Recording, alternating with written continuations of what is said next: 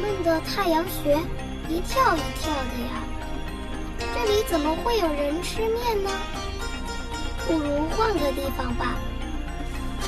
我煮个面给你吃，好不好？好啊。欢迎收听无线电台。欢迎大家收听新的一期弧线电台。那上期讲到了两千零四年的哈尔雷东城堡，那么这一期该讲在两千零八年上映的《悬崖上的金鱼公主》。那同样，这部《悬崖上的金鱼公主》也是由宫崎骏导演、编剧，啊，吉卜力工作室制作的一部长篇动画电影，在两千零八年的七月十九号在日本首映。那故事的简介是呢？在大海中，一只小金鱼偷偷离开它的家，乘着水母来到了外面的世界，却不慎卡在海洋垃圾里面的玻璃罐里面。这时候救它的是一个小男孩，叫做宗介。那宗介将金鱼救出来之后呢，给他取名叫波尔，并决心要保护他。喜欢上宗介的波尔呢，也就这条金鱼啊，开始想要变成人类了。那关于啊这部动画电影的制作的经纬呢？悬崖上的金鱼公主最初的构想来自于两千零四年的作品《哈尔的移动城堡》完成后，当时制作人铃木敏夫指出来说，《哈尔的移动城堡》中的角色苏菲啊、马鲁克呀、火魔卡西法三者之间的互动非常有趣，并希望能做出这种适合儿童欣赏的动画来。那最初拟定的企划呢，为改编作家中川里之子的童话作品，叫做《步步幼儿园》。那这是一部关于托儿所小孩的故事。那这部作品，宫崎骏在曾经在两千零一年的时候，将其中一段章节制作成了短片动画，叫做《捕鲸记》。那后来呢，进一步将作品拟定为这个崖上的步步幼儿园。那宫崎骏在两千零四年呢，曾经在那里待过两个月。当时他住的地方呢，正是悬崖上的小屋子。那之后，宫崎骏带着拟定的构想，啊，在两千零六年十月，带着吉卜力的工作伙伴开始制作。那原本预定使用和以前一样的表现手法，但是之前阅读了草枕。之后呢，前往英国伦敦的泰特美术馆欣赏了约翰·艾弗雷特·米莱的画作之后呢，深受欧菲利亚的感动，而对作画方式重新进行了评估之后，宫崎骏想再回去纸上作画的动画根源，再一次自己划桨，拉起帆渡海，只用铅笔作画的意图，使这部作品不再使用电脑 CG 作画，而全部使用手绘作画。啊，但之后的色彩摄影啊是数位处理的，啊，在一年半内，大约有七十名工作人员画了十七万张图。制作人李木敏夫说，宫崎骏想在表现手法上发起新的挑战，尤其此作百分之八十的场景是海水，那这也是他第一次以大海为舞台。宫崎骏亲自画所有的波浪，试图找出最好的呈现手法。而宫崎骏表示有意去做一部连五岁小孩都看得懂的电影。作品设定呢，故事融合了安徒生童话的美人鱼，但去除了基督教的色彩。剧中的月亮呢，比平时还大，显示了地球平衡的崩溃。除此之外，月亮还有更深的含义。那部分设定受到了理查华格纳的歌剧《女武神》的影响。剧中出现类似泥盆纪的海洋中的生物，但实际上这些生物是宫崎骏想象出来的。波尔的造型源自该作品的作画监督近藤圣也当时约三岁大的女儿。波尔这个名字为宫崎骏所想的点子，他认为这听起来像是用形容碰到柔软东西时的拟声词。那角色宗介是以宫崎骏的儿子。宫崎五郎五岁时为蓝本，宗介这个名字来自啊，之前听到这个夏目漱石的小说《门》，藤本的模特呢，则为作画监督近藤圣也，为宫崎骏参访近藤家后所想出来的灵感。那宫崎骏有像作画的原作、分镜、剧本、导演都是宫崎骏，监制是铃木敏夫，出品人是星野康二，音乐是久石让。作画监督是近藤圣也，作画监督补呢有高本西太郎、和川爱、稻村武志、山下明彦等等。那主题曲《海的妈妈》的这个歌曲呢是林正子作词，是绝和歌子还有宫崎骏。啊，作曲编曲啊就是久石让。然后这一首啊，悬还有一首叫《悬崖上的金鱼公主》呢，啊，歌是这个藤冈藤卷啊与这个大丘望美，作词是近藤胜也。啊，补作词呢有宫崎骏啊，作曲编曲还是久石让。那主题曲异常的，在电影公开的半年多之前，也就是在两千零七年的十二月五号就已经先行发售了，发卖首周排名一百一十五名。在电影上映后呢，急升到了第六名。在八月四号的时候呢，升到了第三名，创下了历代吉卜力主题曲的记录啊。另外也是 Oricon。应该是 Oricon 两千零八年单曲排行的第十四名。那关于这部动画电影的票房呢？此片在日本四百八十一家戏院上映啊，国产电影的记录啊，上映首日票房达到了纪录保持者《千与千寻》的百分之八十三，上映三日票房收入达到了十五亿日元。但是在这个 Two。Two CH 上面的讨论指出，《千与千寻》只在三百三十六家戏院上映，而它的首日票房为五点五亿日元。悬崖上的金公主相对的上映戏院比较多，却只有四点五亿日元，并贴上东京的戏院里空的座位的照片，和之前的大排长龙与座位虚席形成强烈对比。上映三十一号之后，票房则突破了一百亿日元。那关于这部。啊，电影的反应，日本时报给此作四到五颗星的评价，并赞扬它的单纯主题元素和视觉效果，把它和宫崎骏的经典动画《龙猫》啊相提并论。美国影评家罗杰·艾伯特啊，又是这个人，则给予《悬崖上的金银公主》四颗星的评价，并认为画面上的手法表现能让成人或幼童皆能感受到作品的奇幻魅力。那二零一零年二月五号，在日本电视台首次于电视频道上播放的时候呢，在关东一带曾经获得高达二百分之二十九点八的收视率。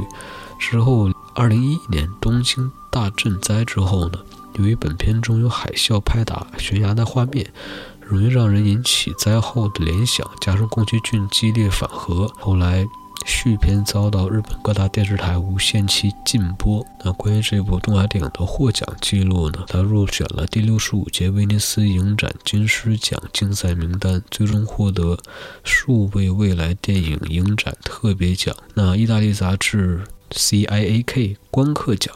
这个不太了解。还有两两千零八年的每日电影奖大藤新郎奖，还有两千零八年电影院大奖。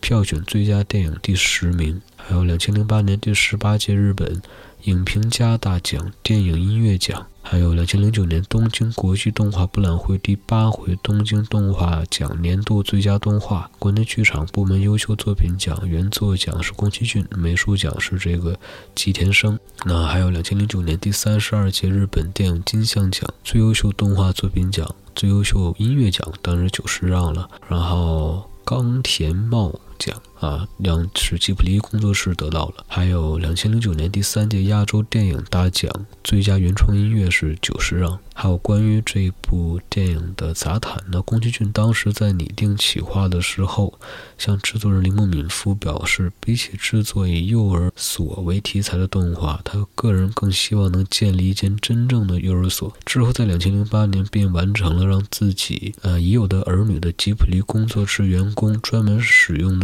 幼儿所——三只小熊的家。还有悬崖上的金公主，在两千零八年七月十九号举办的首映公开会当天。日本恰巧在海外发生三级地震而发布海啸警报，因动画剧情中有波尔在海啸上奔跑的桥段，宫崎骏当时在会场上开玩笑表示：“看来是波尔现身了。”还有，起初林木敏夫在悬崖上的金鹰公主上没有采用任何宣传用的文宣标语。之后，林木敏夫从波儿与小婴儿的那一段章节中呢，感觉到那名婴儿似乎不开心被生在这世上的模样，便逆向操作，想到作品的文宣标语是“能生在这个世界真好”。那么这么多期节目中都提到了铃木敏夫，那我觉得有必要给大家介绍一下铃木敏夫啊。那铃木敏夫呢？他是一九八四年八月十九号生人，啊，是日本爱知县出生，然后曾担任多部吉卜力工作室电影动画的动画制作人。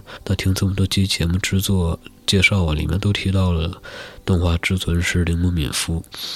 那在两千二零一四年时候宣布退出吉卜力动画制作人的职务之后呢，专注担任管理吉卜力工作室的事务。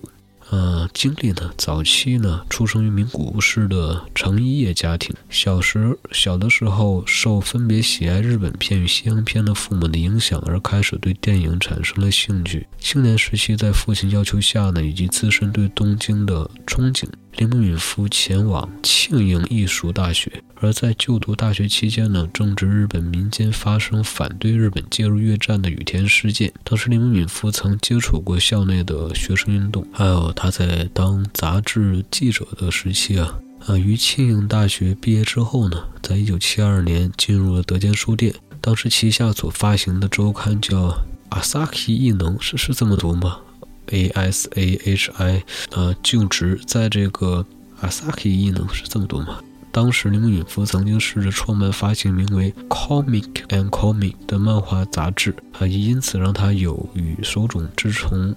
等漫画家往来的机会。那手冢治虫啊，大家应该小时候都看过那个铁臂阿童木啊。那后来一年后一年呢，则转入到儿童电视主题杂志《月刊电视原地》。此间此期间呢，多担任一些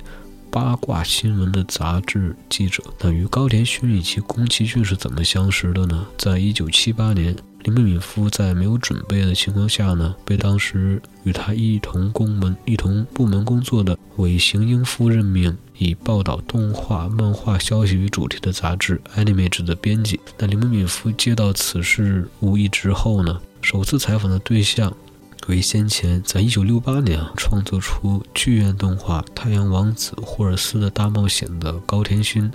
还有宫崎骏两个人。那虽然初次。向对方提出采访的时候，遭到了高天勋花上一钟头时间提出理由拒绝，以及宫崎骏对于采访条件若没有十六页内容便不接受严苛不接受的严苛要求而放弃。但两人特有的个人风格让林敏敏夫印象深刻。并在专门播放经典影片的戏院上亲自观看了《太阳王子霍尔斯的大冒险》之后呢，对高田勋与宫崎骏在动画的表现手法上十分佩服。之后呢，不断寻找机会与两个人见面会谈。后来，高田勋在电视动画《小麻烦千惠》的杀青宴会上向铃木敏夫致上谢意，表示这平时与铃木敏夫的会谈过程能让他更清楚这部作品的方向。而铃木敏夫在此得到认同的。场合下开始产生投入动画幕后制作的念头，还有就是关于吉卜力成立至今的一些事情啊。一九八四年，宫崎骏创作的动画《风之谷》上映之后呢，获得回响。但当时制作《风之谷》的动画公司 Topcraft 在作品上映后便解散了。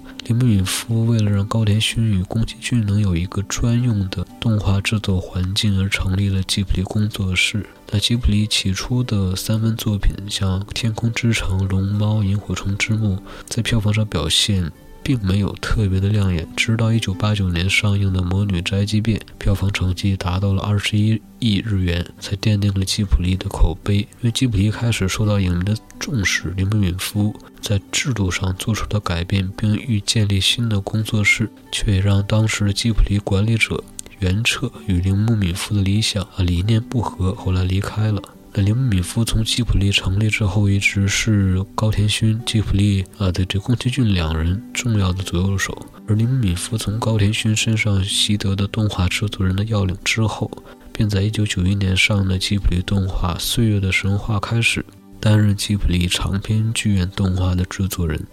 并在1990年就任为工作室的董事。但2005年，吉卜力从德建书店集团下脱离，成为独立公司之后，铃木敏夫没有其他人愿意出面之情况下，成为了吉卜力的社长。2008年，铃木敏夫则将社长位置转给了星野康二之后，继续担任吉卜力动画制作人。那在两千啊，二零一四年三月份，林敏夫宣布将不再从事吉卜力动画制作人，并将此职务转交给了西村一明担任，往后则专注在吉卜力内部的管理。那关于林敏夫的人物性格呢？工作态度上认为，把工作当成工作的人是傻瓜，啊，要把工作当成是玩乐祭典才有趣。还有就是平常不太看电视报纸，并认为与周遭人对谈中获得的启发才是有用的讯息或灵感。在从事动画制作人身份上，林敏夫自认为属于和导演对谈中决定作品方向的编辑型制作人，认为制作人与导演之间是刑警与犯人的关系，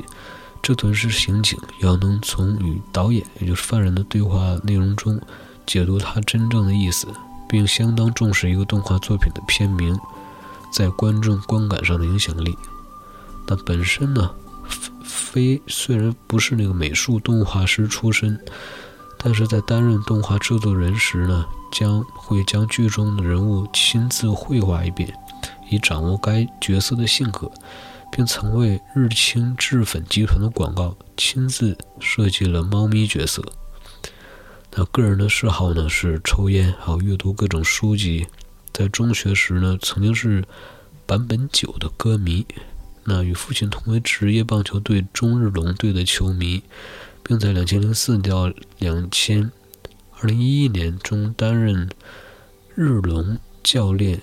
洛河博满的支持者。因为在吉普力里面都是穿着这个类似这个像草履鞋的这个东西啊。而被吉普力工作室的员工注意到，只要听到这个鞋的声音呢，就知道是铃木敏夫来了。还有就是这个女儿铃木麻石子曾经为吉普力动画的一些歌曲，比如《乡村路》编写歌词。那这期的节目就录到这里，然后这应该是啊，目前这个按时间顺序。介绍这这个宫崎骏导演那些执导动画电影的，呃，基本上就介绍差不多了。呃，可能后续还会有，或者说，呃，那就看情况吧。然后这个系列到此就结束掉了。然后，呃，下下一期节目讲什么，到时候再说。然后我们下期再见，拜拜。